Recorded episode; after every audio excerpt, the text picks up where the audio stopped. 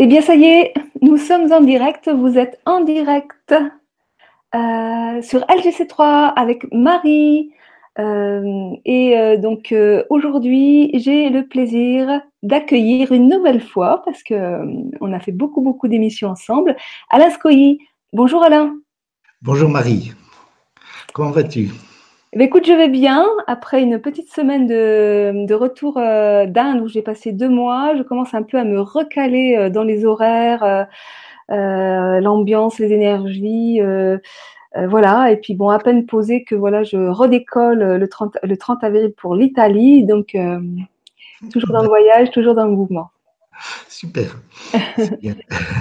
Alors aujourd'hui, je suis ravie d'aborder ce sujet de la vaccination qui, a fait, enfin, qui fait toujours énormément polémique et notamment depuis euh, qu'il y a eu le vote de cette loi sur les 11, euh, les 11 vaccins euh, injectés en une seule fois. et donc toi, tu as déjà, au niveau de la vaccination, tu es un vieux de la vieille parce que c'est pas d'aujourd'hui que tu t'y es intéressé et que tu as tu as acté euh, des choses euh, radicales. Oui, pour moi, le, combat a commencé en 1994, lorsque l'État français a voulu vacciner tous les enfants de France dans les collèges et les, écoles contre l'hépatite B. Donc à l'époque, j'avais écrit dans un, dans un premier temps à tous les médecins du Vaucluse, là où je travaillais à l'époque, pour leur demander de faire attention et leur dire que peut-être euh, leur métier de médecin et leur devoir de médecin passait avant l'obéissance aveugle aux autorités politiques. Euh, ça m'a valu après deux ans, évidemment immédiatement après, quelques-uns de mes ex-confrères ont porté plainte devant moi contre l'ordre des médecins, et l'ordre des médecins lui-même a porté plainte devant moi contre l'ordre des médecins, c'est-à-dire devant lui-même. Donc après deux ans de discussion euh, très serré, ça aboutit à ma radiation à vie. Mm. Radiation à vie pour délit d'opinion. Il faut savoir que le problème de la vaccination en France, tout particulièrement, ne relève absolument pas d'un problème scientifique, mais il relève d'une véritable religion.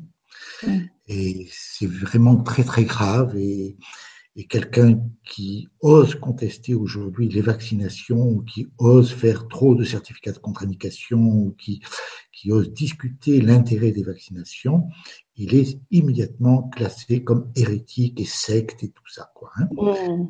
Donc, euh...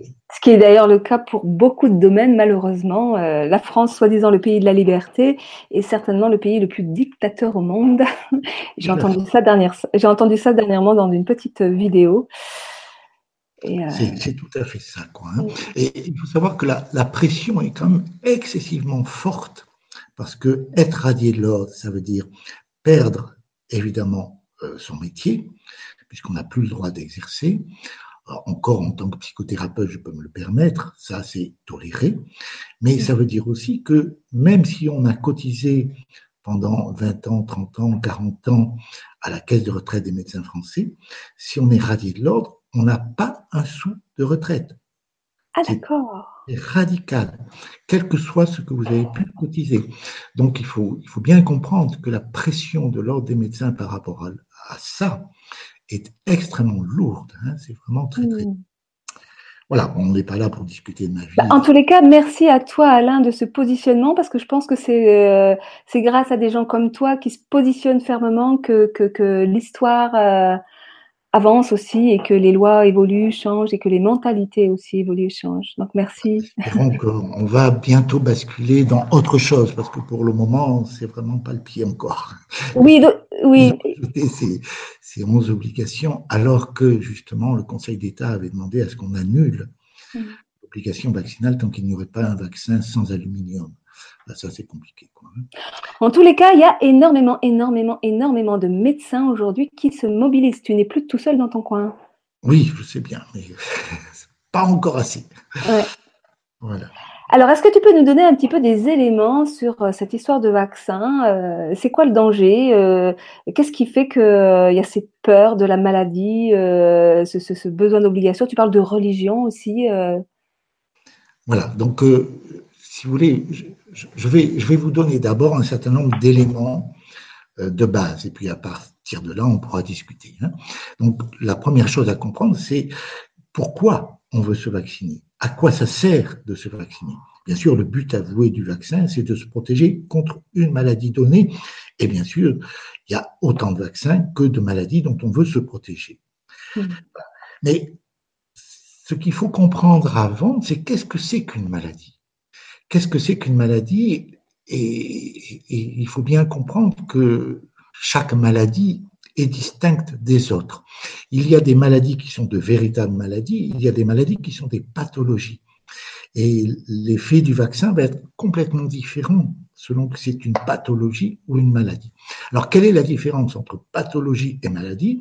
Si vous voulez, pathologie étymologiquement parlant, ça veut dire pathos, la souffrance, logos, l'expression, ça veut dire exprimer une souffrance. Une pathologie, c'est une souffrance émotionnelle qui va s'exprimer, qui va se somatiser dans la matière, dans le corps physique, par un trouble, par un malaise, par un mal-être, par une déficience. Hein. Voilà. Je prends par exemple l'exemple de la poliomyélite. La poliomyélite n'est pas une maladie. La poliomyélite est une pathologie, c'est un conflit de déplacement. Ce sont des enfants ou des adultes qui ont, pour une raison ou pour une autre, un, stress psychologique extrêmement lourd, extrêmement grave, qui vivent dans le silence, dans le non-dit par rapport au déplacement. Par exemple, imaginez euh, un enfant qui se fait euh, extorquer de l'argent à l'école. Aller à l'école pour lui, ça va être un drame. La solution pour son cerveau, c'est de le paralyser. Comme ça, il n'a pas besoin d'aller à l'école. Alors, faire un vaccin pour une pathologie, c'est tout à fait anachronique et stupide quelque part, parce que le vaccin va lui donner une information, par exemple pour le vaccin contre la polio, il va lui donner une information de, de bloquer le mouvement hmm. par rapport à ce blocage du mouvement. Et donc le vaccin ne va faire que majorer le risque de basculer dans la pathologie qu'est la poliomyélite. Et c'est d'ailleurs très étrange, mais c'est le seul vaccin où les médecins ont utilisé comme adjuvant de l'immunité un antidote de la maladie qui est le chlorure de magnésium, qui a à peu près le même effet que la vitamine C.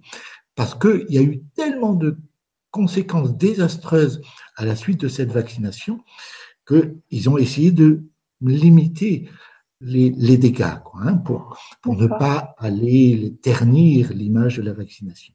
Hmm. Donc voilà. Donc ça, c'est un, un, problème extrêmement spécifique. La pathologie n'est pas une maladie. Et lorsqu'on fait un vaccin contre la pathologie, eh bien, on va plutôt avoir tendance à relancer de façon tout à fait évidente, claire et immédiate la, fréquence et la gravité de ces pathologies. Alors après, il y a les maladies. Alors les maladies, elles se traduisent toujours par de l'inflammation, par des douleurs, éventuellement par de la fièvre. Et ces maladies sont au contraire des processus de guérison d'une pathologie. Hmm. Et c'est la plupart du temps contre ça qu'on veut vous, on veut empêcher ce processus de guérison par la vaccination. Hein, je prends l'exemple de la rougeole. La rougeole, c'est le conflit du sevrage de l'enfant par rapport à sa maman, dont l'enfant va un jour faire le deuil. Ce jour-là, il va vivre sa rougeole. Et la poussée de fièvre de la rougeole, c'est le moment où, justement, le travail de deuil psychologique est terminé et où il bascule définitivement dans la guérison. Après la poussée de fièvre, tout rentre dans l'ordre et tout va bien. Euh, la varicelle, c'est pareil, c'est la séparation de, du, du, milieu intra-utérin qui était un milieu liquide et c'est pour ça que ça donne des éruptions avec des petites vésicules dans lesquelles il y a de l'eau. Mmh. Voilà, donc euh, on peut prendre beaucoup d'exemples comme ça ce qu'il faut bien comprendre, c'est que lorsqu'il y a réellement une maladie, essayer d'empêcher le, développement de la maladie est contraire complètement au bon sens. Alors évidemment, tout le monde vous, tout le monde vous dit, dans, dans, notre monde médical actuel, qui est en fait une religion, on nous dit euh, le, le, virus ou la bactérie crée la maladie. Alors c'est aussi intelligent que de dire que les moustiques créent la mare dans laquelle ils sont nés. C'est aussi intelligent que de dire que les mouches ont fabriqué le tas de fumier autour desquels elles tournent. Vous voyez, c'est vraiment complètement absurde. Hum. On est dans un système d'une incohérence totale, et il faut savoir que Pasteur lui-même, sur son lit de mort, a reconnu officiellement à, son ami Renon, Renon, je crois que c'est comme ça, il a reconnu qu'il s'était trompé et que le, la bactérie n'était strictement pour rien dans la maladie. Alors, elle n'est pas pour rien. La bactérie, elle est toujours endogène, c'est nous qui les construisons pour mmh. justement faire ce travail de guérison. Et les virus, alors évidemment, le problème, c'est qu'il y avait des maladies sans bactéries. Hein, la rougeole, la varicelle, ils n'ont pas trouvé de bactéries. Donc, ils ont inventé l'idée du virus. Et ce qu'ils considèrent en fait comme des virus, ce sont les microzymas. 89 fois sur 100, ce sont les microzymas qui prennent pour des virus. Mais les microzymas, bien sûr, il y en a partout. Il y en a dans notre corps, absolument dans tout notre corps, mais il y en a aussi à l'intérieur des cellules. Alors ils vont vous dire que les microzymas qui sont à l'intérieur des, cellules sont des parasites intracellulaires. Ce ne sont pas des parasites, ce sont les bâtisseurs de la cellule.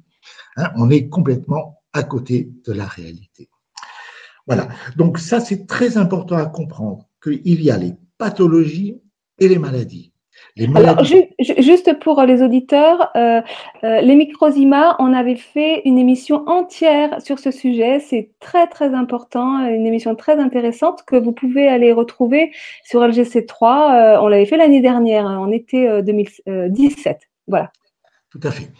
Alors oui, on pourra en reparler parce que c'est vraiment un, sujet d'une gravité et d'une importance fondamentale et qui, qui remet en cause tous les fondements scientifiques de la biologie moderne. Tout hein. à fait, ouais. C'est très très important.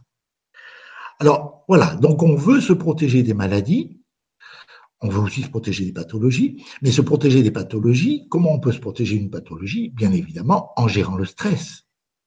Hein, si cet enfant dont je parlais tout à l'heure, cet exemple d'enfant qui se fait raqueter à l'école, eh bien, si on l'amène euh, dans un milieu où il peut s'exprimer, où il peut raconter sa souffrance morale, et si on s'occupe de gérer la situation au niveau de l'école, il ne fera jamais de polio. Il ne fera jamais de conflit de déplacement. C'est évident. Bon. Et les maladies, essayer de se protéger contre une maladie, c'est empêcher un processus de gestion du stress qui, qui de toute manière ne peut que faire élever, évoluer vers, le, euh, vers la hauteur la personne qui est malade. Donc vouloir se protéger contre les pathologies ou contre les maladies est de toute manière absurde. Voilà. Alors après, est-ce que les vaccins sont efficaces? C'est une autre question et c'est une question extrêmement grave. Alors, ce qu'il faut savoir, c'est que certains vaccins peuvent amener une protection spécifique. Et ça, c'est important. Et tous les vaccins sont différents puisqu'ils s'adressent à des pathologies ou des maladies différentes. Hein. Je prends l'exemple du vaccin contre le BCG. Le vaccin contre le BCG, il a deux avantages. Premier avantage, l'adjuvant de l'immunité, c'est une lessive qui, est, qui est relativement peu toxique. Ils ont mis une lessive. Hein, avec euh, comme adjuvant d'immunité. On verra tout à l'heure pourquoi il y a des adjuvants, parce que dans le cas du BCG, il faut savoir que cet adjuvant est absolument inoffensif et, il est évacué en quelques minutes. Et par contre, le BCG, c'est une mémoire informationnelle qui est apportée à notre organisme. Cette mémoire informationnelle, elle donne, euh, ça les, les médecins ne savent pas, hein, on est bien d'accord, mais dans la c'est comme ça que ça se passe. Elle donne au microzyma de l'organisme, elle donne à l'organisme lui-même une information pour qu'il puisse se permettre plus facilement de démonter certains types de cancers. C'est vrai pour le cancer du poumon, c'est vrai pour tous les cancers digestifs, que ce soit hépatique, intestinal ou ailleurs. C'est vrai pour les cancers du rein, pour les cancers génitaux. Enfin, c'est quand même quelque chose qui est intéressant. Et d'ailleurs, on a utilisé le, BCG à titre de traitement pour certains cancers, pas toujours avec justesse, parce qu'il y a certains cancers sur lesquels ça ne fonctionne pas, mais sur certains cancers, ça peut être utile de faire du BCG à grande échelle. Par contre, il faut bien savoir, et ça c'est important, il faut savoir que 9 bébés sur 10 en moyenne viennent au monde avec un cancer du poumon, minuscule. Mais ils viennent au monde avec un cancer du poumon parce que, pourquoi? C'est toujours pareil. Lorsque l'enfant est dans le ventre de sa maman et qu'il va venir au monde, eh bien, il vit ce passage comme une véritable mort. Il n'a pas forcément conscience qu'il va vivre autre chose après. Et cette mort, pour son cerveau, euh, elle est symbolisée par la perte du souffle. Et le souffle, ce sont les poumons. Donc pour le cerveau, la solution à ce stress, c'est d'avoir un poumon plus efficient, plus efficace, un poumon au fonctionnement turbo. Et le cancer du poumon, c'est ça. C'est un poumon qui peut se permettre de respirer beaucoup plus, beaucoup plus efficacement et beaucoup plus vite. Et par conséquent, le bébé, avant de naître, construit un petit cancer du poumon. Ce cancer du poumon, Dieu merci, on ne va pas le dépister, on ne va pas le chercher chez le bébé. Mm. Merci, parce que ce serait épouvantable, bien sûr, compte tenu de, la religion médicale d'aujourd'hui. ça entraînerait des conséquences, des, des, traumatismes, et des empoisonnements, des mutilations qui seraient absolument effroyables. Mais ce cancer du poumon, au bout, lorsque l'enfant est venu au monde, s'il est en bonne santé, il n'en a plus besoin. S'il n'est pas spécialement carencé en vitamines, il va pouvoir l'évacuer en trois semaines, un mois. Mais pendant ces trois semaines, un mois, il va faire ce qu'on appelle une primo-infection tuberculeuse. Cette primo-infection tuberculeuse, bon, c'est absolument sans gravité. Il aura un petit peu de tout, il va avoir un petit peu de fièvre le soir. Voilà. Et puis ça va s'arrêter là. Et éventuellement, il va cracher, éventuellement même quelques petits filets de sang dans les crachats. Et c'est tout. Et l'enfant va être guéri et on n'en parlera plus. Sauf si on fait le diagnostic de tuberculose, parce qu'à ce moment-là, les médecins vont le mettre sous antibiotiques, c'est-à-dire des chimiothérapies relativement moyennes comme, comme puissance, qui vont bloquer ce travail de, démontage du cancer du poumon, puisque ça crée un stress toxinique qui bloque le processus de guérison. Et au lieu de durer un mois, ça va durer neuf mois. Hmm. Et bien sûr, si les microsimens, on les empêche de travailler, ben, s'ils ne peuvent pas travailler, ils ne travaillent pas. Voilà, alors on va parler de contagion par le bacille tuberculeux, mais c'est des bêtises. C'est notre organisme lui-même qui fait le travail. Par contre, s'il y a une information qui vient de l'extérieur, que ce soit effectivement par des bacilles tuberculeux qui viennent du grand-père ou qui viennent d'une personne qui a la tuberculose quelque part, ou si l'information vient d'un BCG, le processus de démontage de ce cancer du poumon va survenir plus tôt. Et ça a été le drame du BCG qu'on faisait à la naissance ou qu'on faisait dans, dans le mois qui suivait la naissance, parce que il faut savoir que les neuf premiers mois de la vie, L'enfant grandit de 4 à 5 cm par mois, il grossit de presque 500 grammes à 1 kg par mois, ce qui est une poussée de croissance phénoménale. Et il est clair que pendant cette période de croissance énorme, il faut surtout pas demander à l'organisme de démonter en plus quelque chose qui ne le gêne absolument pas. Mm-hmm. Donc, euh, si on lui demande de le faire, par le BCG ou par cette contamination, évidemment, l'enfant va avoir des problèmes de croissance, il va avoir des dysfonctionnements partout, ça va pomper toutes ses réserves de vitamines et le, moindre rhume, la moindre bronchite va dégénérer, il va faire des trachéites, il va faire des laryngites triduleuses, il va faire toutes les complications possibles imaginables parce qu'il est en carence de vitamine C.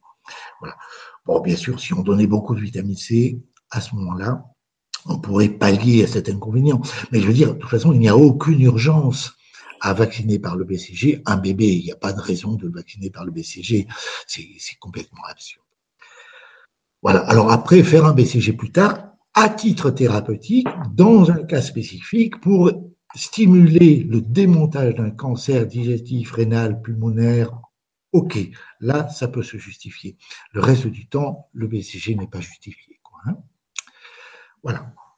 Alors après, il y a toute la série des vaccinations euh, contre des maladies virales, contre des maladies infectieuses, contre des maladies diverses.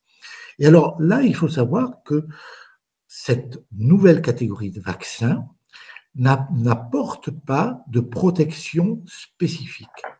Alors la protection, on appelle ça l'immunité.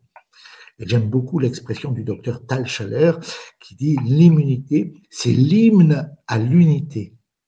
L'hymne à l'unité, c'est magnifique, je trouve ça, c'est vrai.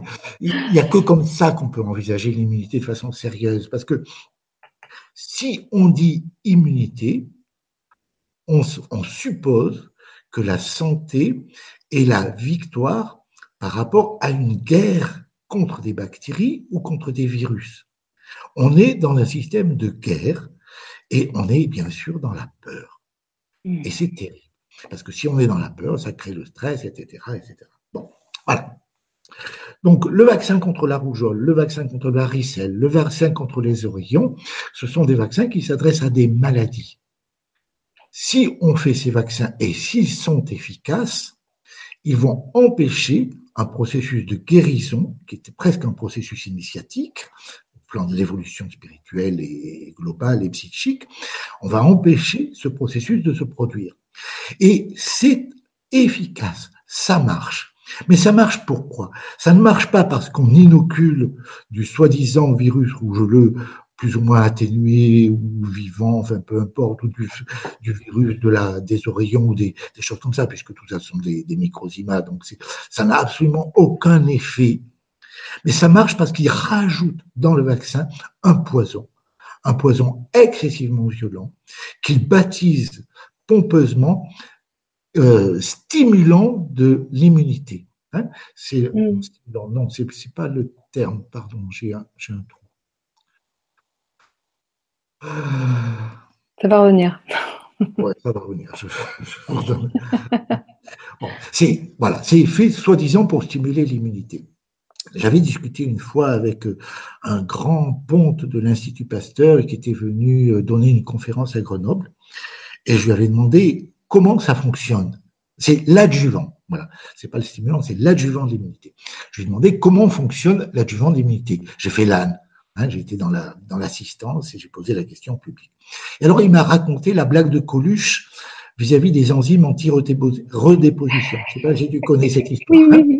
C'est les enzymes qui ont des petits bras musclés qui maintiennent la, crasse, qui tapent du pied contre l'hublot. Sortez vite le linge pendant que je maintiens la crasse. Voilà. Donc il m'a raconté la même chose. C'est-à-dire qu'il m'a raconté que ce poison, qui est un métal, qui est n'importe quoi, va maintenir solidement devant les cellules immunocompétentes l'antigène, le temps que cette cellule immunocompétente fabrique l'anticorps.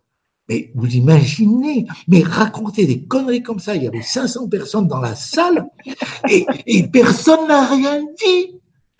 Comment un métal inerte, sans conscience, sans intelligence, sans rien, pourrait maintenir devant le lymphocyte capable de fabriquer des soi-disant des anticorps, il pourrait maintenir un antigène. Mais c'est du n'importe quoi.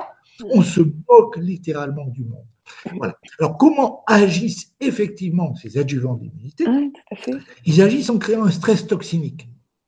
Un stress toxinique énorme, monstrueux, parce que, il faut le savoir, le principal adjuvant d'immunité, c'est l'hydroxyde d'aluminium l'hydroxyde d'aluminium, lorsque je me suis lancé dans ce combat contre les vaccins en 1994, le vaccin hépatite B par exemple, et tous les vaccins de l'époque contenaient 1250 microgrammes d'aluminium. Hmm. Aujourd'hui, ils ont baissé. On est entre 250 et 400 microgrammes. On a fait tellement de battage à l'époque qu'ils ont quand même eu un peu peur. Il faut hmm. savoir qu'en 1997, dans le concours médical, qui est un journal médical extrêmement sérieux, le docteur Garnier, qui était le patron du service antipoison de Paris, expliquait de façon claire, noir sur blanc, qu'à partir de 60 microgrammes d'aluminium par litre de sang dans un organisme vivant, les dégâts étaient irréversibles sur le cerveau, sur le rein et sur les os. Hmm. Ça, c'était exprimé noir sur blanc. On a écrit à ce docteur Garnier à l'époque, moi et quelques amis, en tant qu'association, on a écrit pour lui demander que pensez-vous de l'aluminium vaccinal? 1250, 20 fois plus. Hmm. Il nous a dit, mais là, il n'y a aucun problème. Ah. Alors, on est dans quoi là? On est dans la science ou on est dans le mythe religieux? On est dans n'importe quoi. Alors aujourd'hui, il y a encore 250 à 400 microgrammes d'aluminium, c'est-à-dire infiniment trop. Il faut savoir qu'un bébé n'a même pas un litre de sang dans le corps. Donc vous imaginez la quantité d'immondices, de poisons excessivement violents qu'on inocule dans le corps de ce bébé, qui va traverser tous les filtres, toutes les barrières possibles, puisqu'on l'injecte directement sous la peau, ou littéral, ou directement dans le muscle. Donc, c'est évident que ça crée un stress toxinique monstrueux, et ce stress toxinique empêche le processus de réparation qu'est la maladie. Et donc, il y a une efficacité qui n'est pas du tout spécifique. Mais il y a une efficacité qui va empêcher toute maladie de se développer à ce moment-là. Donc, Eureka, le vaccin marche. Le seul problème, c'est que l'organisme finira un jour par éliminer ce poison. Et à ce moment-là, la maladie pourra reprendre son cours. Hmm. Mais au lieu de la faire à un âge, euh, par exemple entre 5 et 10 ans, où un enfant est parfaitement en forme, il est débordant d'énergie. Et c'est encore près du, traumatisme initial, donc ça va se passer relativement bien, ben on va le faire à 40 ans. Et là, au lieu, au lieu d'être malade pendant une semaine, on va être malade pendant des semaines et des semaines, ça, va déclencher des, la, la maladie sera infiniment plus grave. Donc c'est Là encore, on est dans l'absurdité, dans le non-sens, mais on est dans une espèce de croyance religieuse qui n'est absolument pas scientifique. Hmm. Très intéressant. Alors, il y a encore d'autres vaccins, et ça encore, il y a des vaccins qui ne peuvent apporter aucune protection, mais scientifiquement parlant. Et ça, tout le monde devrait le savoir, mais les médecins en général ne le savent pas, mais tous les grands patrons, tous les grands euh, spécialistes en infectiologie le savent. Et je parle essentiellement du vaccin tétanos. Alors pourquoi le vaccin tétanos ne peut en aucun cas agir, mais pour une raison excessivement simple, qui est de l'ordre de la physiopathologie, c'est-à-dire le, le mécanisme de l'apparition de cette maladie. Le tétanos, il se produit lorsque du muscle a été broyé par un traumatisme, écrasé, ou lorsqu'il a été nécrosé à la suite d'une injection de poison, par exemple. Si par exemple on, vous fait un vaccin et qu'au lieu de le mettre en sous-cutané, on l'injecte à l'intérieur du muscle, comme on fait aujourd'hui, par exemple, pour certains vaccins, je crois que l'hépatite B se fait en intramusculaire, si mes souvenirs sont bons. Enfin, je suis pas je suis pas trop spécialisé de la question, donc je, pas À ce moment-là, le poison peut nécroser le muscle. Le muscle nécrosé, c'est comme un corps étranger pour le corps. Et donc les microzymas vont essayer de déblayer ce corps étranger. Pour déblayer ce corps étranger, ils ont besoin de se mettre à plusieurs pour créer comme un, un bathyscaphe qui leur permet d'aller travailler dans un endroit où il n'y a pas d'oxygène, ou un endroit vraiment très difficile au niveau des conditions de survie. Et par conséquent, ils construisent du bacille tétanique. S'il y a carence en vitamine C, et seulement s'il y a carence en vitamine C, ces bacilles tétaniques vont émettre une toxine qui est la toxine tétanique. Le vaccin est soi-disant destiné à inhiber cette toxine. Eh bien, le seul problème, c'est que la toxine va migrer depuis la lésion, depuis le muscle broyé, jusqu'au cerveau. Ce qui explique d'ailleurs que le temps d'incubation va varier. Si le muscle se situe au niveau du pied, l'incubation va se passer en huit jours. Si le muscle se situe au niveau de la main, ce sera trois ou quatre jours. Si c'est au niveau de la face, ce sera quelques heures. Voilà. Mais cette migration de la toxine se fait par l'intérieur de l'axone nerveux, c'est-à-dire l'intérieur de la cellule nerveuse avec son prolongement. Et il faut que petit à petit, il y ait imbibition de cet axone jusqu'au cerveau, jusqu'à ce que ça arrive sur le cœur de la cellule. Et c'est à ce moment-là que la maladie tétanos va se déclarer. Voilà. L'anticorps, qui est soi-disant destiné à inhiber cette toxine, lui, se trouve dans le sang. Donc, il ne se rencontre jamais. Hmm. Donc, c'est un vaccin qui ne peut en aucun cas apporter la moindre protection à personne. Et ça, c'est important. Je me souviendrai toujours d'un épisode de ma carrière d'étudiant en médecine. En fin d'études de médecine, on fait des stages dans les hôpitaux. Et un jour, j'étais de garde dans un service d'infectiologie à Montpellier. Et puis, on a reçu à 6 heures du soir un malade qui avait le tétanos. Alors évidemment, il faut savoir qu'il y a très très peu de cas de tétanos en France. Il n'y en a pas plus de 10 par an. C'est exceptionnel. Hein. et alors, par conséquent, un malade qui arrive à l'hôpital avec un tétanos, tout le monde se dérange. Le grand patron est venu en personne. Et c'est lui qui, évidemment, devant la cour des internes, des externes, des, stagiaires et tout ça, a fait l'examen du malade, il a pris la plume, il a, pour, le mettre en opistotonose, parce que ce sont des, malades, malheureusement, la, la, moindre stimulation la plus légère déclenche la crise euh, dans laquelle il ne peut plus respirer, ou le cœur s'arrête de battre, enfin c'est dramatique. Quoi, hein. Et donc, il nous fait l'expérience, tout ça, et puis euh, c'est lui qui va dicter la suite du traitement aux infirmières et aux internes qui sont là, et tout le monde est content. Et puis, c'était, c'était, je sais plus, dans les années 70, 72, on venait de mettre au point le sérum antitétanique humain. Jusque-là, le sérum antitétanique qu'on utilisait, c'était du sérum de cheval qui pouvait donner des réactions allergiques graves. Le sérum humain, lui, ne donne aucun problème de tolérance. Et je constate que tout son discours, toute sa prescription ne comporte pas de sérum antitétanique humain. Et je lui pose la question. J'ai osé lui poser la question. Hmm. Alors, il m'a regardé, mais je, vous imaginez pas. C'est quelque chose que je me souviendrai jusqu'à la fin de ma vie. Comme si j'étais une crotte d'oiseau tombée par mégarde sur le coin de son bureau. C'est hallucinant. Il m'a regardé, mais vraiment comme si j'étais la merde la plus hallucinante qui puisse exister au monde, la plus puante, la plus dérangeante qui puisse exister, en me disant, mais enfin, tout le monde sait bien que ça ne sert à rien. Ah, ah tout le monde sait bien que ça ne sert à rien. Sauf les médecins, apparemment. Euh, même les homéopathes. Hein, je me suis fait insulter un jour par un homéopathe de Toulouse qui prétendait qu'il y avait un mort par jour par le tétanos, ce qui est complètement délirant, et qui m'a dit au moins le vaccin contre le tétanos, il faut le faire. Mais c'est une. Donc ça, c'est un vaccin qui ne peut jamais, jamais donner la moindre protection. C'est d'ailleurs pas une maladie contagieuse, c'est une maladie qui survient toujours après écrasement musculaire. Enfin bon, on pourrait parler longtemps sur le vaccin tétanos. Figure-toi que ça, ça me, ça, enfin, ça m'amuse, mais pas tant que ça, parce que pendant que j'étais en, en, Inde, je me suis coupé le, le doigt, mais euh, bien, un centimètre, ça a touché presque l'os, quoi. Je, à tel point, la coupure était tellement profonde et violente que je suis tombée dans les pommes. Et, euh, et en fait, euh, j'ai fini euh, deux jours après au centre de santé parce que tout moi j'ai mis de l'argile, hein, intuitivement j'ai me soigné ça à l'argile.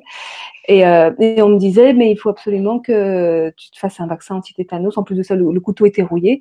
Et j'y suis allée, effectivement, ils m'ont proposé le vaccin anti-tétanos. Et moi, en fait, j'ai une histoire familiale. J'ai ma grand-mère, la mère de mon père, qui, qui, qui est décédée du tétanos. Et ça m'a fait un truc et, et j'ai pas pu résister et je me suis fait vacciner par le pour le tétanos. T'as pris du poison. j'ai pris du, poison, mais alors j'imagine que ce poison, il, est quand même éliminé par le corps. Euh. Oui, le problème, c'est l'aluminium qui est avec. Quoi, hein. euh, Autant, autant la toxine est éliminée très facilement, autant l'aluminium qui va avec, lui, n'est pas éliminé. Basta. Bon, il faut savoir quand même, pour euh, en conclure sur le tétanos, un dernier mot. Prendrait la vitamine C si on fait une injection intraveineuse de chlorure de magnésium, le tétanos guérit en une demi-heure. Si on fait une injection intraveineuse de même pas, pas plus d'un gramme de vitamine C, le tétanos guérit en deux minutes. Deux minutes. Hein, et ça, c'est important à comprendre parce que quelque part, on fait beaucoup de, cinéma aujourd'hui autour de la vitamine C liposomale qui, soi-disant, pénétrerait plus facilement dans les cellules et tout ça. Mais une injection intraveineuse de vitamine C, en deux minutes, tout l'organisme est imprégné de cette vitamine C et le tétanos est guéri totalement, mmh. sans séquelles, sans complications. Alors que le traitement officiel, c'est poumon d'acier ou, respirateur artificiel, c'est curare, c'est-à-dire euh, vraiment des doses énormes de poison et sur des semaines, et malgré ça, des souffrances épouvantables pour les malades. Dieu merci, on les guérit la plupart du temps. Pas toujours, mais on les guérit la plupart du temps. Alors que deux minutes avec un gramme de vitamine C, ils seraient guéris. C'est dommage. Donc ça, ça a été expérimenté de façon tout à fait rigoureuse et scientifique aux États-Unis. Et je ne comprends pas pourquoi on n'utilise toujours pas la vitamine C injectable en France. Hein, c'est quelque chose qui est interdit. Là encore, on est dans un système de qui, qui n'est pas scientifique, c'est un système religieux. Pasteur n'a jamais appuyer la moindre de ces soi-disant découvertes par des expérimentations. La plupart des soi-disant découvertes qu'on lui attribue, il les a euh, recopiées de, ses confrères de l'époque. Mais, tout ce qu'il a fait sur les vaccins, c'est du n'importe quoi. Hein. C'est hmm. vraiment. Alors, euh, il y a des petites questions qui arrivent. Est-ce qu'on les démarre maintenant ou euh, on attend ah, Je vais peut-être terminer rapidement la théorie. Il n'y a pratiquement plus rien à vous dire. Hein. Voilà. ce qu'il faut comprendre, c'est quelles sont les peurs qui se cachent derrière cette frénésie des vaccinations. Et ça, c'est important de comprendre que quelque part, le, système médical moderne est un système religieux qui n'est absolument pas scientifique et le système des vaccinations, c'est, le sommet, c'est, le sacrement de cette, de cette religion médicale. Hein. Mm. Et, et, quelque part, on a peur de la maladie. Parce qu'on ne sait pas, notre médecine moderne n'a rien compris sur le sens de ces pathologies, de ces maladies. Elle est dans une délecture de la réalité. C'est ce que j'ai expliqué tout à l'heure, les mouches autour du tas de fumier. C'est du n'importe quoi. On est dans un mythe et on est dans une guerre perpétuelle. Et pourquoi? Eh bien, je crois que à l'origine, il y a un problème spirituel quelque part de l'Église catholique en France et en Europe c'est pas mal disqualifié à travers tout ce qu'elle a pu faire comme horreur entre l'Inquisition, les, guerres de religion, toutes ces horreurs. C'est quelque part l'Église s'est disqualifiée, quelque part le message de, Jésus-Christ n'a pas été compris. Euh, Jésus-Christ est arrivé dans un, dans un système politique particulier. Il voulait parler d'amour et puis, et puis on attendait un Messie qui soit investi de la puissance divine pour euh, euh, dissoudre tous les ennemis et reprendre le pouvoir et, et reconquérir un empire. Et, et ça, c'était pas du tout ce qu'il était venu faire. Et, et par conséquent, personne n'a rien compris à son message. Et, et, l'Église catholique, à part euh, quelques saints qui ont émaillé son histoire euh, par-ci par-là.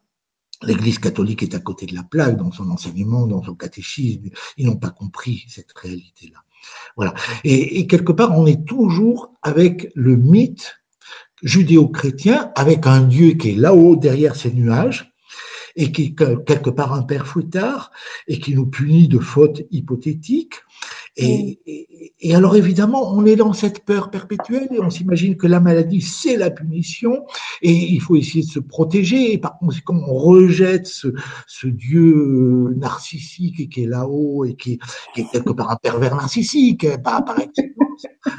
C'est, il est terrifiant et, et, et quelque part, on, s'est trouvé un autre Dieu, un Louis Pasteur, sauveur de l'humanité. Voilà. Il faut revoir tout ça. Alors, il y a un film, que, enfin même deux films, je l'ai mis sur Facebook, c'est très important. Il y a un film qu'il faut voir, qui est remarquable, qui est fait manifestement par un musulman, mais c'est absolument extraordinaire. Ça, s'appelle Si tu aimes ton enfant, regarde. Il y a deux épisodes. Il y a, le, le 1 et le 2. Il faut regarder les deux. C'est hallucinant quand il explique comment sont fabriqués les vaccins, c'est hallucinant. Donc je crois qu'il faut arriver à sortir de ce système médical, et donc ce serait bien de faire une, conférence sur cette religion médicale. Mmh. oui, oui, bon, on va faire ça. Notre prochaine émission, c'est sur la religion médicale. Voilà, ça va être génial. Il, faut, il faut arriver à comprendre que tout ce système médical n'est pas scientifique. Hmm. Il est, il est basé sur des hypothèses totalement gratuites. Ça n'a jamais été prouvé scientifiquement. Et toute notre médecine moderne, elle est à côté de la plaque. Elle est, moi je dis souvent, c'est un petit peu comme si tu imagines une voie ferrée et puis il y a une voie qui part qui est une voie de garage et puis au bout de la voie de garage il y a un butoir et donc euh, on est là. La médecine moderne elle a avancé jusqu'au butoir et là elle a beau faire ronfler la locomotive, on peut plus avancer. Et c'est l'échec total sur la maladie, sur les cancers, sur toutes ces choses-là parce que on est à côté, on n'est plus sur les rails. On a Mm. quitté les rails de la, de la science et de la vérité. Voilà, je crois que c'est tout ce que j'avais à dire comme théorie. Regardez le film, c'est hein. Oui, donc sur, euh, sur Facebook, mais je le partagerai, je le mettrai sur mon Facebook aussi. Ouais. Ok, alors donc, euh, euh. Doom qui nous dit bonjour, les thérapeutes actuels prêtent-ils encore serment d'Hippocrate ou certains se contentent euh, de celui d'Hypocrite je crois par rapport à ça qu'il faut, il faut bien comprendre la réalité. Bon, il y a cette pression du Conseil de l'ordre, on en a parlé tout à l'heure, qui est colossale. Hein, je ne sais pas si, on peut réaliser, moi, avant la radiation, j'ai gagné 50 000 francs par mois. Euh, du jour au lendemain, j'ai gagné zéro franc. C'est un choc. Il y a la retraite après qui est bannie, ça je ne savais pas, je viens de découvrir. Hein. J'ai 71 ans, je viens de demander ma retraite. Bon, non, il n'y a pas de retraite. Terminé, je n'en aurai jamais. Bon, euh, c'est quand même une pression qui est absolument colossale, même si elle est implicite. Hein. On ne m'avait jamais dit avant que le fait d'être radié euh, éliminait la retraite. Mais implicitement parlant, c'est comme ça. Ce qu'il faut savoir aussi, c'est que les études médicales, c'est entre 7, 8 et même 14, 10, 14 ans pour les spécialités de lavage de cerveau. Hmm. C'est-à-dire que quand, moi j'ai posé la question à ce professeur sur le tétanos, je suis véritablement tombé sur le cul, quoi, moralement. C'est un effondrement. Pendant sept ans, on m'avait baratiné sur l'efficacité l'intérêt et l'importance de faire le vaccin contre le tétanos. Au moins celui-là. Eh bien non, il sert à rien. Hein? Donc il y a un véritable lavage de cerveau. Il m'a fallu quand même, je me suis installé en fin 73, j'ai compris le, la problématique des vaccins trois ans après, c'est-à-dire vers 82-83. Euh, non, 73, qu'est-ce que je dis? Je sais plus compter. vers 76, voilà. Et puis, euh, et puis j'ai vraiment découvert la, la, la, véritable science médicale 20 ans plus tard, en 96. Hein, c'est, c'est quand même, euh, il faut du temps pour sortir de ce lavage de cerveau. Donc je pense que les, les médecins sont sincères, ils pensent réellement bien faire. Donc Hmm. quand, quand ils prêtent le serment d'Hippocrate, je pense qu'ils sont sincères. Mais après, les pressions sont telles que quelque part ils s'interdisent de réfléchir. Hmm. Hein, Donc effectivement, là, ils sont plus dans, dans les rails du serment d'Hippocrate, c'est certain. Voilà pour répondre à cette question. Ok, alors la, suite de la question, c'est euh, Pasteur a-t-il été un jour bienveillant? Pasteur a-t-il été un jour bienveillant? Euh, Il a eu des comportements parfois très étranges. On peut se poser la question. Le, le, le petit, les, deux garçons qu'il a soi-disant guéri de la de sauvé de la rage, euh, il, il en a fait. euh, il, les a maternés, il leur a donné de l'argent, il les a, fait embaucher à l'Institut Pasteur comme jardinier ou comme portier. Enfin, euh, je sais pas. Je ne sais pas ce qu'on peut dire de Pasteur et, quel est son devenir. Il a quand même reconnu sur son lit de mort qu'il s'était trompé. Bah, après, c'est un petit peu toujours la même chose. hein. C'est-à-dire que la, la personne, elle est ce qu'elle est. C'est aussi ce que l'environnement euh, fait de ce qu'elle a dit. C'est-à-dire que euh, c'est quand même les autres qui ont généré euh, sa parole, qui ont qui ont perpétué. sa parole, oui, tout à fait. Il, y a, il il paraît qu'il était extrêmement autoritaire, extrêmement cassant, mais ça ne veut pas dire qu'il n'était pas bienveillant. Hmm, Je, je pense qu'il pensait bien faire. Je ne sais pas. Hmm. Bon, je pense que c'est une question un peu provocatrice euh, et qui en précède une autre qui nous dit est-ce que si nous avions besoin de vaccins, nous ne naîtrions pas avec une seringue à la main? Ça, certainement. Ensuite, euh, si les vaccins étaient vraiment efficaces, quel intérêt de l'imposer à tous si les vaccinés sont immunisés? Oui. Alors, la, la grande euh, excuse à l'obligation vaccinale, c'est la prise en charge par l'État des conséquences funestes éventuelles. Hein. Donc ça, c'est l'excuse officielle. Alors, l'imposer, ça, ça, ça, fait partie de l'absurdité du système. Je ne vais pas défendre cette hypothèse, l'intérêt d'imposer un vaccin. Il est clair que si la population est vaccinée, selon la religion officielle, elle est protégée. Et pourtant, on reproche à ceux qui ne sont pas vaccinés de contaminer ceux qui le sont c'est du n'importe quoi. Mmh. On est dans un système d'une absurdité absolue. Mmh, bien sûr. Alors Karine nous dit, euh, qu'avons-nous comme alternative? Se faire vacciner et appliquer une compresse d'argile directement après la vaccination est-il efficace pour limiter les effets négatifs du vaccin? Non, c'est pas efficace. Là, je suis absolument formel. Si vous voulez, le problème du vaccin, c'est pas la soupe de purulence qu'on vous inocule. Le problème du vaccin, c'est l'adjuvant de l'immunité. L'adjuvant d'immunité, c'est l'aluminium, c'est du mercure, c'est un certain nombre de, poisons absolument effroyables. si, vous regardez le film, si tu aimes ton enfant, regarde, vous verrez, vous voyez un des plus hauts dirigeants des, laboratoires qui fabriquent les vaccins qui vous explique en clair qu'ils font n'importe. Et ces métaux lourds, ils peuvent pas être neutralisés par euh, une compresse d'argile. Ils ne peuvent pas être aspirés à l'extérieur par une compresse d'argile. Donc la seule vraie solution, alors on parle aussi de nanoparticules, ces métaux lourds seraient des nanoparticules, mais les nanoparticules sont maîtrisables par nos microzymas. Donc la seule solution, c'est de donner aux microzymas les moyens d'éliminer ces, poisons effroyables. Et ce moyen, ces moyens d'utiliser ces poisons, ce sont les vitamines C, E et B. Il faut leur donner, alors pas la B17 hein, qui, est, une chimiothérapie, mais toutes les autres vitamines B, la vitamine C en quantité et la vitamine E pour travailler sur le cerveau et éviter l'empoisonnement du cerveau. Avec ces vitamines, on doit pouvoir éliminer les métaux lourds qui sont les fameux adjuvants d'immunité et qui sont véritablement les, les, grands, les grands pourvoyeurs de complications gravissimes. Mm. Hein, soient, la plupart du temps, ce sont des complications neurologiques. Mm. Je ne sais plus qui c'est qui disait, je crois que c'est euh, Jean-Pierre Joseph ou Christian Talchaler euh, qui expliquait que le, celui qui était derrière la ministre qui a imposé les 11 vaccins, c'était le grand patron de neuro, c'était un grand patron de neurologie.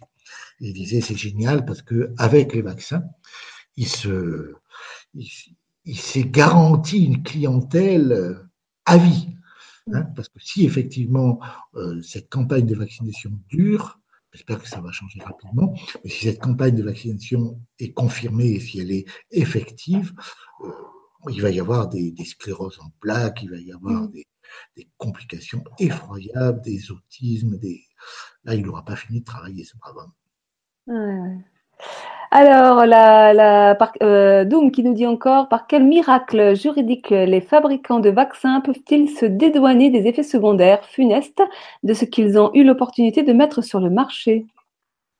Alors, c'est toujours pareil. Bon, pourquoi euh, notre Macron national a-t-il euh, voulu faire des vaccins et voulu lancer cette histoire des 11 vaccins? C'est bien évidemment pour renvoyer l'ascenseur aux gens qui l'ont monté au pouvoir par, le, par la pub et par, par tout l'argent mm. qu'ils ont, ont, déversé dans cette élection, complètement truquée en profondeur. Quoi, hein. mm comment les laboratoires peuvent se dédouaner des effets secondaires, mais justement parce qu'il y a obligation. Hmm. S'il y a obligation, l'État prend en main hmm. la, gestion des complications et des effets secondaires. Et, voilà. Et alors après, dans les autres pays, que ce soit en Espagne ou dans les pays où il n'y a pas d'obligation, alors là, il y a beaucoup plus de risques pour eux. Hein, il risque beaucoup plus d'être embêté. Mais il faut savoir qu'il n'y a pas une complication sur 100 qui est déclarée. Hein, la plupart du temps, les gens vivent ces choses-là. Je, crois que Afrique, par exemple, euh, quelqu'un qui, racontait qu'il a, visité un village et puis il a sympathisé avec les habitants, et puis il revient six mois après. la première fois, il y avait des enfants qui couraient partout. Il revient six mois après, il n'y a pas un seul enfant. Il dit, mais où sont les enfants? Ben, Il y a eu la vaccination polio, ils sont tous morts. Voilà. Mais personne n'a rien dit. Hein, ces gens-là ont accepté. Hein, les, morts subies du nourrisson, les choses comme ça, ça, ça survient 24, 48 heures ou des fois dans l'heure qui suit la vaccination. Personne ne dit rien. Et on ne fait pas le lien avec la vaccination. Ça ne peut pas être le vaccin. C'est un hasard. C'est la mort subie du nourrisson. On a planté une autre étiquette. Mm. Voilà, c'est, on est dans un système religieux et mm. voilà, il ne faut pas Système ah, dogmatique. Voilà, c'est une dogmatique. C'est comme ça. Alors, pourrait-on considérer l'aluminium inoculé comme un implant, un éventuel récepteur à une quelconque sollicitation extérieure?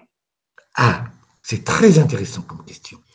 Parce que vous savez que de plus en plus, il y a des gens qui sont sensibles aux ondes aux ondes électromagnétiques, aux ondes euh, Wi-Fi, euh, aux ondes, à toutes les ondes. Eh bien, peut-être justement que c'est à cause de cet aluminium.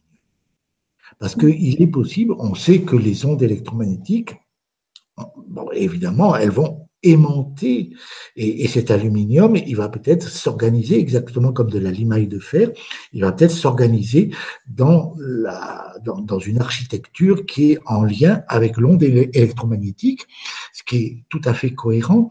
Et à ce moment-là, ça peut effectivement, ça pourrait expliquer cette sensibilité aux ondes électromagnétiques, tous ces hypersensibles aux ondes électromagnétiques. Il faudrait qu'ils fassent un travail pour nettoyer ces, métaux lourds en eux et voir si le malaise perdure après. Alors, c'est pas dit que ça fonctionne, mais on pourrait chercher dans ce sens-là. Alors ça, il faut, c'est très important de savoir que il y a des moyens d'éliminer ces métaux lourds, de stimuler l'élimination de ces métaux lourds. Ce sont les microzymas de toute façon qui font le travail. Mais on peut stimuler les microzymas avec de l'homéopathie de qualité, surtout pas boiron bien sûr, mais avec de l'homéopathie de qualité. Et en prenant beaucoup de vitamine C, on doit pouvoir se permettre d'éliminer tous ces métaux lourds. Alors justement, il y a Karine là qui nous dit, merci pour votre réponse, quel protocole suivre avec les vitamines C, E et B, dose, durée, etc. Voilà, ben, ça, dépend évidemment, la dose, la durée, tout ça dépend du poids et, du, et, de ben, l'état. Les, personnes, elles peuvent te contacter directement. Je veux dire, tu.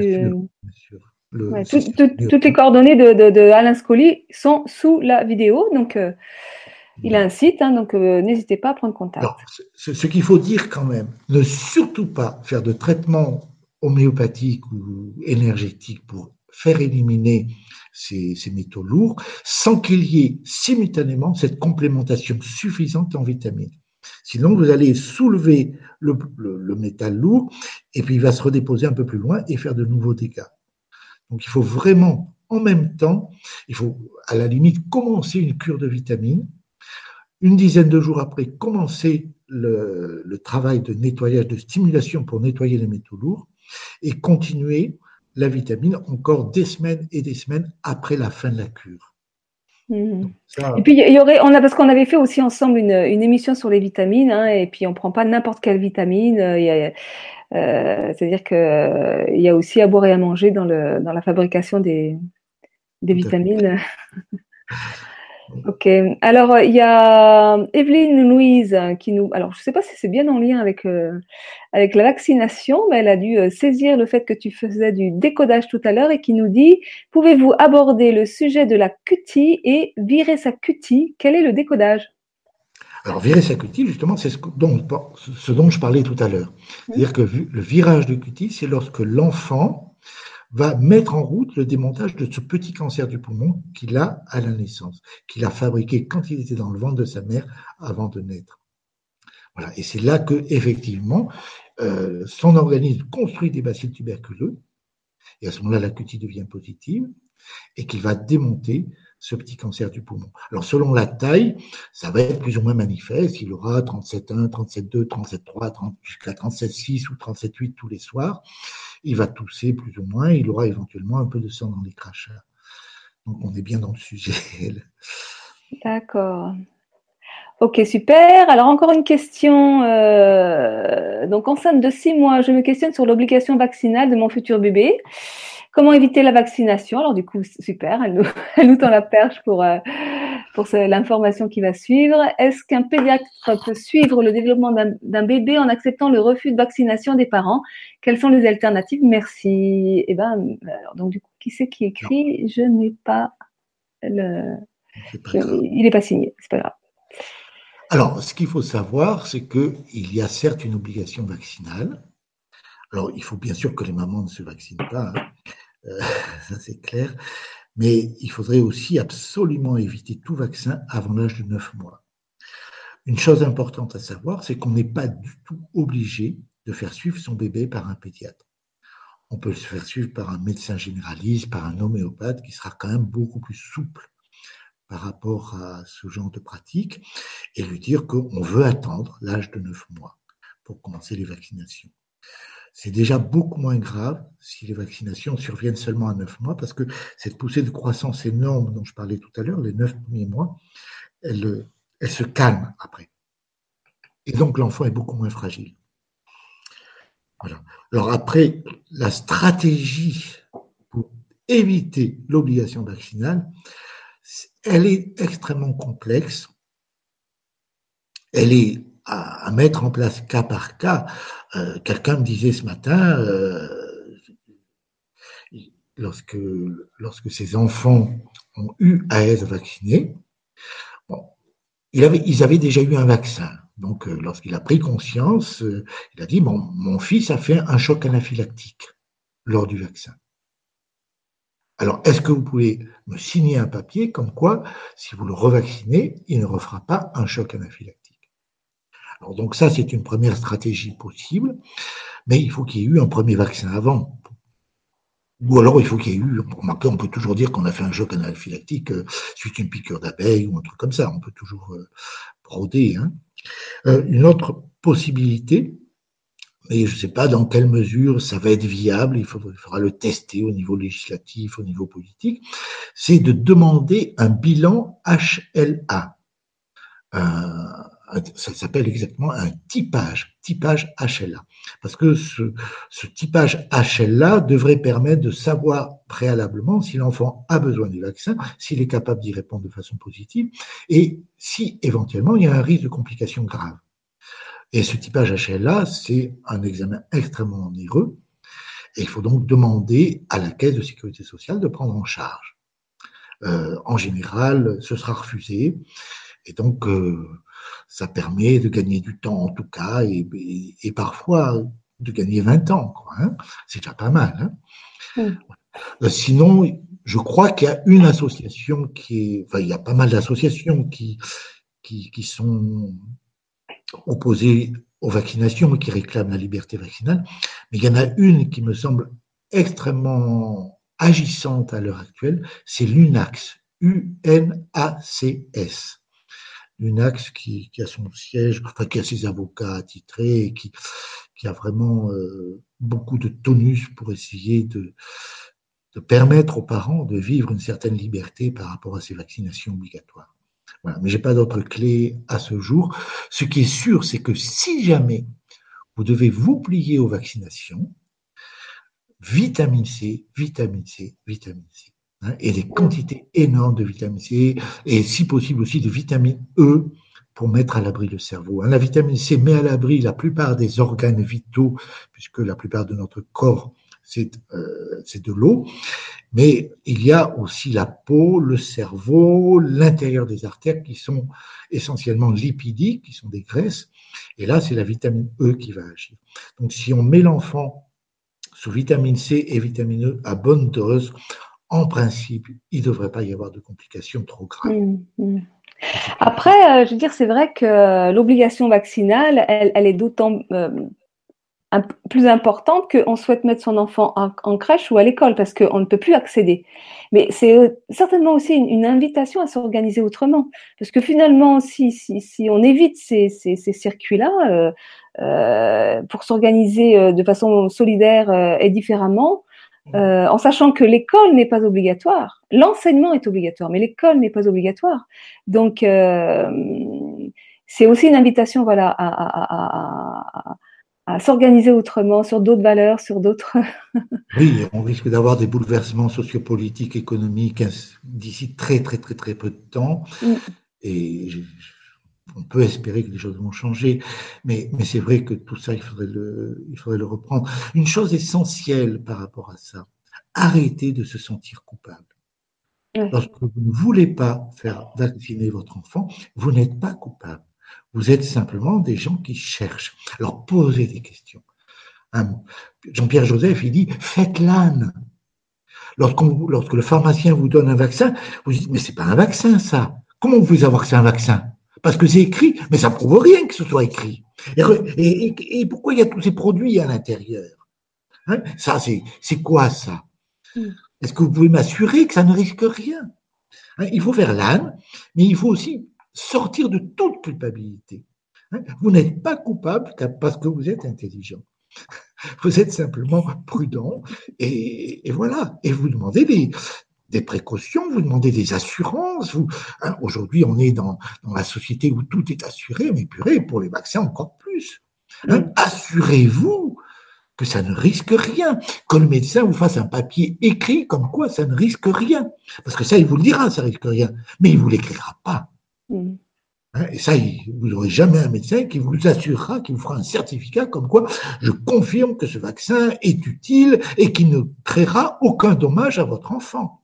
Jamais un médecin n'acceptera d'écrire ça. Donc ça permet déjà, et c'est pareil pour le directeur de la crèche, quoi. Hein. Demandez au directeur de la crèche, vous voulez que mon enfant soit vacciné, faites-moi un papier comme quoi vous m'affirmez mm. qu'il n'aura pas de complications suite au vaccin. Mm.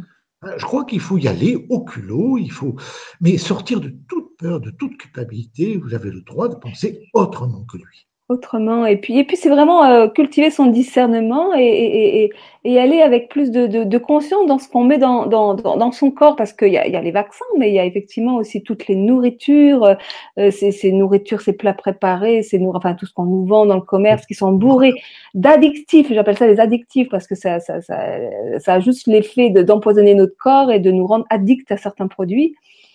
Euh, mais il y a des produits extrêmement dangereux hein, dont on sait euh, euh, que, que, ça englue le cerveau, euh, ça nous tue à petit feu, et, et, où, la France reste le seul distributeur parce que c'est interdit partout en Europe sauf en France. Oui, on est vraiment dans une dictature ici. Ouais, ouais, ouais. donc c'est vraiment développer son discernement et s'intéresser à ce qu'on met dans son corps. Euh, lire euh, les étiquettes, parfois c'est même plus suffisant parce qu'ils ont inventé d'autres mots. Euh, c'est-à-dire que euh, c'est Nelly Grosjean qui me disait euh, dernièrement que l'aspartame, maintenant, ça apparaît sous arôme naturel. Donc, on peut même plus se fier. Donc, l'idée, c'est vraiment d'en revenir à, des choses plus. ah oui, mais c'est à l'époque, quand, je préconisais la vitamine C naturelle, mais c'est hallucinant.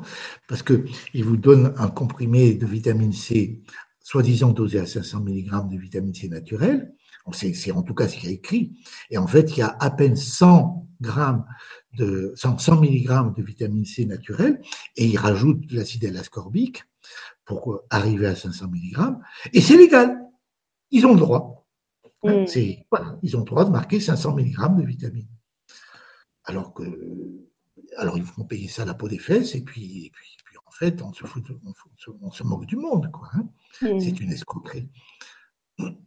Super. Eh ben, écoute, euh, Alain, merci beaucoup. Donc, c'est merci Angélique hein, qui a signé finalement son sa question. Et euh, merci énormément pour cette, euh, cette émission. le mot de la fin pour les vaccinations, qu'est-ce que tu auras envie de dire? Ah. je, je, je, crois qu'il faut revenir au spirituel. Mm. Il faut revenir au vrai spirituel. Et le vrai message du Christ, c'est une histoire d'amour. Mm. On est invité à entrer dans un immense amour avec notre Créateur, qui est d'abord et avant tout une maman, une maman infiniment tendre, et qui nous, qui nous veut le meilleur qui veut le meilleur pour nous et qui ne veut surtout pas nous punir, mais en même temps qui nous laisse totalement libres, totalement libres d'entrer dans cette danse d'amour ou de ne pas y entrer. Je crois que c'est ça. Et si on accepte cette notion-là, la maladie, c'est un processus de guérison. Mm. hein, Et c'est pas du tout quelque chose qui nous punit. Tout à fait. Le, le créateur n'est pas un père fouettard, na- pervers narcissique et qui cherche à nous faire du mal. La vie nous aime, hein, ce que je dis tout le temps. euh, Voilà, la vie nous la aime infiniment. Et oui, oui, oui. Euh, merci Alain. Donc euh, tu, tu, tu, tu proposes hein, des, des, des, des formations, tout est sur ton site. euh, voilà, il y a de l'accompagnement, de la formation. Euh, voilà, donc les, en personnes qui sont intéressées. Si, si, si, si, si des personnes veulent comprendre comment fonctionne la vie réellement de A à Z, c'est-à-dire la, la microbiologie, la- les microzymas, la psychosomatique et toutes ces choses-là, donc on fait des séminaires de deux jours très régulièrement Mm. et vous êtes bienvenus, vous repartirez avec une plaquette, avec l'essentiel du message, vous, Mm. et vous aurez un maximum d'informations. Ok, super, super. Merci beaucoup et on se retrouve euh, très prochainement donc euh, avec euh, une nouvelle émission sur la religion médicale. Voilà, là, on va- ça être coton. voilà. Au revoir Alain, à très bientôt. Au revoir à tous et belle journée.